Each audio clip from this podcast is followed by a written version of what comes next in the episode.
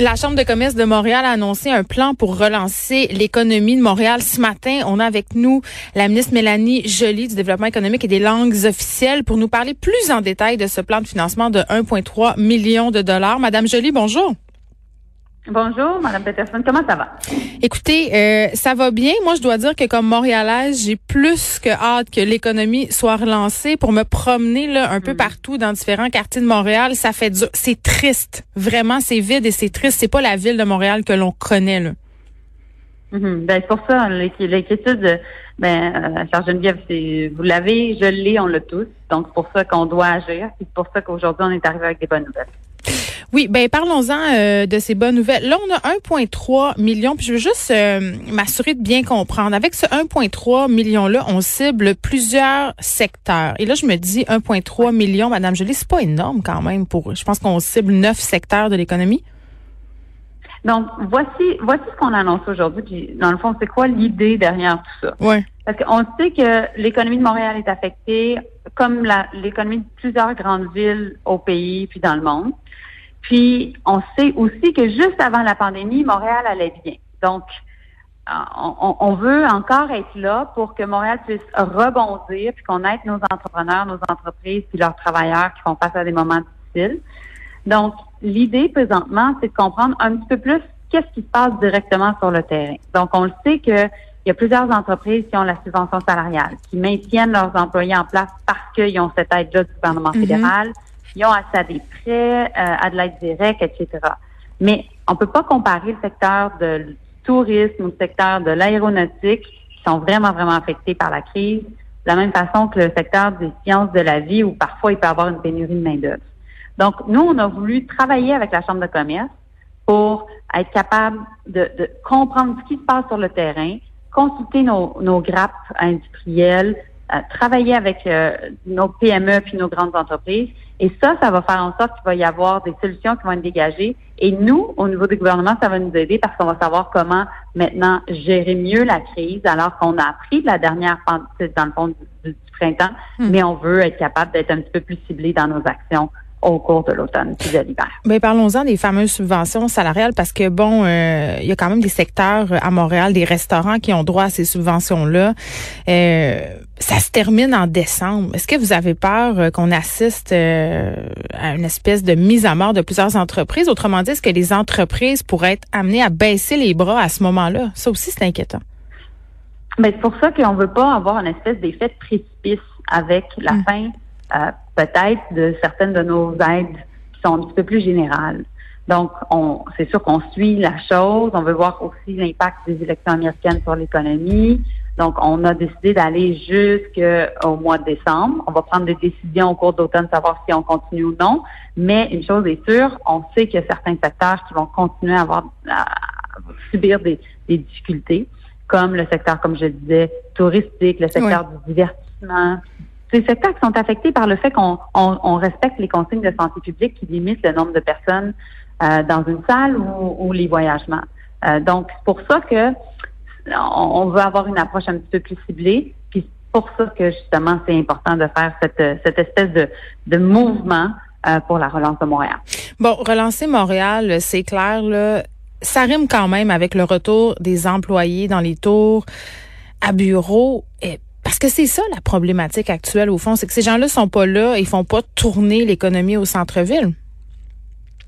Ben, il y a, dans, pour l'économie au centre-ville, c'est ça, mais c'est aussi l'absence d'étudiants étrangers puis de, de, de, touristes internationaux. Donc, c'est une combinaison de facteurs, mais c'est sûr que la présence des employés dans nos tours à bureau, ça peut aider. Euh, c'est intéressant parce que Michel Leblanc, président de la Chambre de commerce, mm. aujourd'hui, nous disait que euh, les, les, cas de contamination n'ont pas lieu nécessairement dans, dans les, euh, les, milieux de travail présentement. Il y a un respect des, des normes de distanciation physique. Puis il faut que les gouvernements soient assez flexibles pour permettre justement ce retour-là, parce que des fois, dans un, un espace de bureau, ben il y a assez d'espace. Puis des fois, l'architecture date de plusieurs années, c'est un peu moins à air ouvert, puis c'est plus difficile. Donc, on doit être plus flexible. Donc, c'est pour ça qu'avec le gouvernement du Québec et avec le gouvernement de Montréal, ben, en fait, avec la ville de Montréal, on est mm. en train de voir comment on peut faire la chose. Mais là, je vous parle présentement de mon bureau à Chabanel, à Annecy-Cartierville. Mm. Puis déjà, je remarque que sur la rue Chabanel, ici, il y a beaucoup plus d'actions, donc on voit qu'il y a un retour au travail des employés Puis de façon euh, Puis en même temps, il y a plusieurs entreprises euh, qui décident de faire du télétravail et ce pour une période indéterminée. Des entreprises aussi qui vont décider de réduire euh, leur espace locatif au centre-ville. Ça, on peut pas mettre ça de côté, Madame Jolie. Il y a des décisions qui vont être prises, des décisions financières à la lueur de la COVID-19. Je pense qu'il y a des entreprises qui ont réalisé des choses, des employés aussi. on peut pas s'attendre à ce que tout le monde viennent? Bien, c'est sûr qu'il va y avoir un impact sur le centre-ville. Puis c'est pour ça qu'on répond présent aujourd'hui en essayant de trouver des solutions. Ça fait suite à notre initiative qu'on avait lancée euh, euh, pour soutenir PME Montréal. On avait mis 50 millions là-dedans.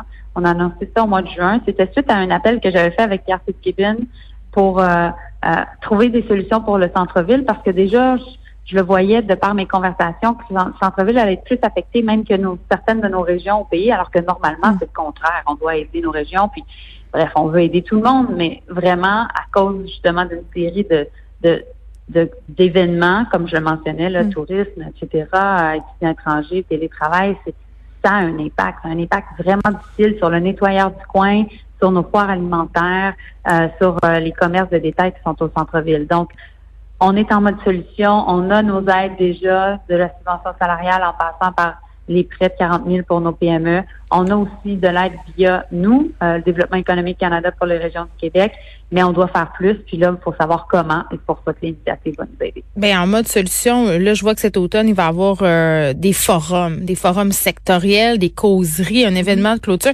Tu sais, je comprends, là, on veut se poser des questions, on veut jaser, on veut savoir comment tout ça pourrait prendre forme. Mais moi, j'ai hâte qu'on agisse. Ah, mais tu sais, à chaque jour, on agit là. Présentement, de 3 millions de personnes au pays qui sont employées à cause de la subvention salariale. Quand on regarde les, quand on regarde de façon générale le taux de chômage au pays, il hmm. il tient pas compte du fait qu'il y a 3 millions de personnes sur la subvention salariale. Ces gens-là ont accès à un emploi parce que le gouvernement fédéral est là pour eux. Ben, oui, mais là, eh, parlons-en de la subvention salariale quand même. Là. Mm-hmm. Eh, est-ce qu'on est en train, justement, au nom de cette relance-là, au nom de ces subventions-là, d'hypothéquer les deux prochaines générations? Parce que là, euh, la facture de tout ça va être excessivement salée. D'ailleurs, le National Post soulevait la semaine dernière le fait que les fonctionnaires s'inquiètent des déficits des prochaines années. Ben, euh, c'est pas compliqué. Si on n'a pas de subvention salariale, ces personnes-là perdent leur emploi se retrouvent sur l'assurance emploi. Donc, on les, on les soutient de toute façon au niveau du gouvernement fédéral. Puis donc, présentement, on leur assure d'avoir un emploi, une dignité, pouvoir euh, payer l'épicerie, euh, payer le loyer, puis euh, aider leur famille. Donc, ce qu'on fait en sorte, c'est de maintenir un lien d'emploi avec hmm. avec les entreprises, puis en même temps de pas soit pousser les gens vers une spirale de pauvreté. Puis dans des pays où il n'y a pas de subvention salariale, où il n'y a pas de filet social, ben là, on voit parfois il y a davantage de, difficultés au niveau de la cohésion sociale. Donc, c'est pour ça que le gouvernement est très, très, très important présentement, mais c'est pour ça aussi que nous, il faut amener une certaine prévisibilité. C'est ce qu'on peut offrir aujourd'hui. C'est dire aux entreprises qui gèrent tout le temps beaucoup, beaucoup d'incertitudes, qui prennent énormément de risques, on est à, vos côtés, on est là, on va vous aider à maintenir vos emplois, mais aussi à en créer. ça, c'est le message. C'est la première fois qu'un gouvernement dit oui, on va vous aider à maintenir des emplois, mais c'est ça la réalité. On doit maintenir des emplois puis aussi en créer. Et ça, je le comprends. Sauf qu'à un moment donné, cet horizon de soutien-là, euh, c'est quoi? Bien, c'est justement les décisions qu'on va devoir prendre au cours des prochains des prochains mois parce que on veut pas créer une plus grande crise économique, puis en même temps, on va être là pour les gens. Donc, c'est un difficile équilibre, mais toutes les, démocraties occidentales sont, font face à la même, même enjeu. Une chose est sûre, au-delà des discussions qu'on a sur la subvention salariale, sur, les aides ciblées à différents secteurs, notre santé économique va passer par la santé physique des gens. Donc, si on est capable d'endiguer le plus possible la contamination communautaire, on est capable d'aider la relance économique. Et donc, ça, ça va être toujours être notre priorité. Puis c'est pour ça qu'il faut travailler encore et toujours, tous les gouvernements ensemble, pour justement la santé des gens. Oh, mais ça, quand vous me dites ça, ça me fait un peu sourciller parce que parfois, sur certains dossiers, j'ai l'impression qu'on fait de la politique, justement, qu'on fait pas de la santé publique, notamment au niveau des bars, on se parle de, euh, de contamination communautaire, euh, de risque pour la santé publique. En ce moment, euh, bon, il y a plusieurs écoles qui ont des cas. on le voit, on est dans une flambée à nouveau des cas un peu partout dans la province, des endroits qui étaient jusqu'à maintenant épargnés. On laisse des établissements ouverts. Est-ce qu'à un moment donné, on pourrait penser peut-être à refermer certains établissements en offrant justement des mesures compensatoires? Parce que si on prend l'exemple des bars, plusieurs ne passeraient pas au travers d'un deuxième confinement. Ben, ça, c'est une décision que Québec doit prendre basée mm. sur ce que M. Arruda leur propose, ce que le Dr Arruda propose. Euh, puis nous, on va pouvoir euh, très certainement collaborer avec eux. Euh, mais de façon générale, autant les bars, les restaurants, tout ça, ils ont accès à de l'aide présentement fédérale. Mm ça finit en décembre. donc, on va falloir décider qu'est-ce qu'on fait. On va arriver certainement avec une mise à, jour économique au cours de l'automne. On arrive avec un, aussi un, un, discours du trône le 23 septembre prochain. Donc, il y a beaucoup de... Oui, vous avez pesé sur Reset. Ça, ça n'a pas fait l'affaire de tout le monde, ça, ce move-là. Ben là, Geneviève, c'est sûr que pour nous, ce qui était important, c'était d'arriver avec une nouvelle vision, alors que les réalités ont complètement changé depuis la dernière fois où on a fait un discours de trône qui était juste au lendemain des élections qui semble un, une époque qui est révolue, ce qui était avant la pandémie au mois de, ben, novembre. Oui, euh, bon, je comprends, mais il y a aussi eu We Charity euh, pendant ce temps-là. Il s'est passé une coupe d'affaires. Mettons que M. Trudeau a pas trop bien paru et que le Python Reset, ça fait bien en ce moment. Ça demain. Ben, écoutez, nous, si l'opposition veut poser des questions sur euh, sur les affaires du gouvernement, il n'y a pas de problème. Ils ont la majorité sur les comités parlementaires. On est un gouvernement minoritaire, donc ils mm. vont pouvoir poser leurs questions comme ils veulent. Nous, ce qu'on fait, par contre, c'est de dire, ben voici le gouvernement, nos priorités, parce qu'il y a une crise sanitaire, il y a une crise économique, puis on doit encore et toujours maintenir et, créer des nouveaux emplois. Il y aura aussi des élections qui vont s'en venir. Ben, ça, c'est sûr qu'il va y avoir des élections qui vont s'en venir un jour. Mm. il, y a, on est un gouvernement minoritaire, donc on, on mm. dépend aussi de la réalité des, des, euh, des oppositions. Si les oppositions ne veulent pas soutenir le discours du trône, on part en élection. Ça sera leur décision. Nous, notre objectif, c'est pas de partir en élection, ça c'est clair. Mélanie, merci, ministre du Développement économique des langues officielles. On parlait de ce million, 1,3 million pour être plus précise, qui sera injecté pour la relance économique de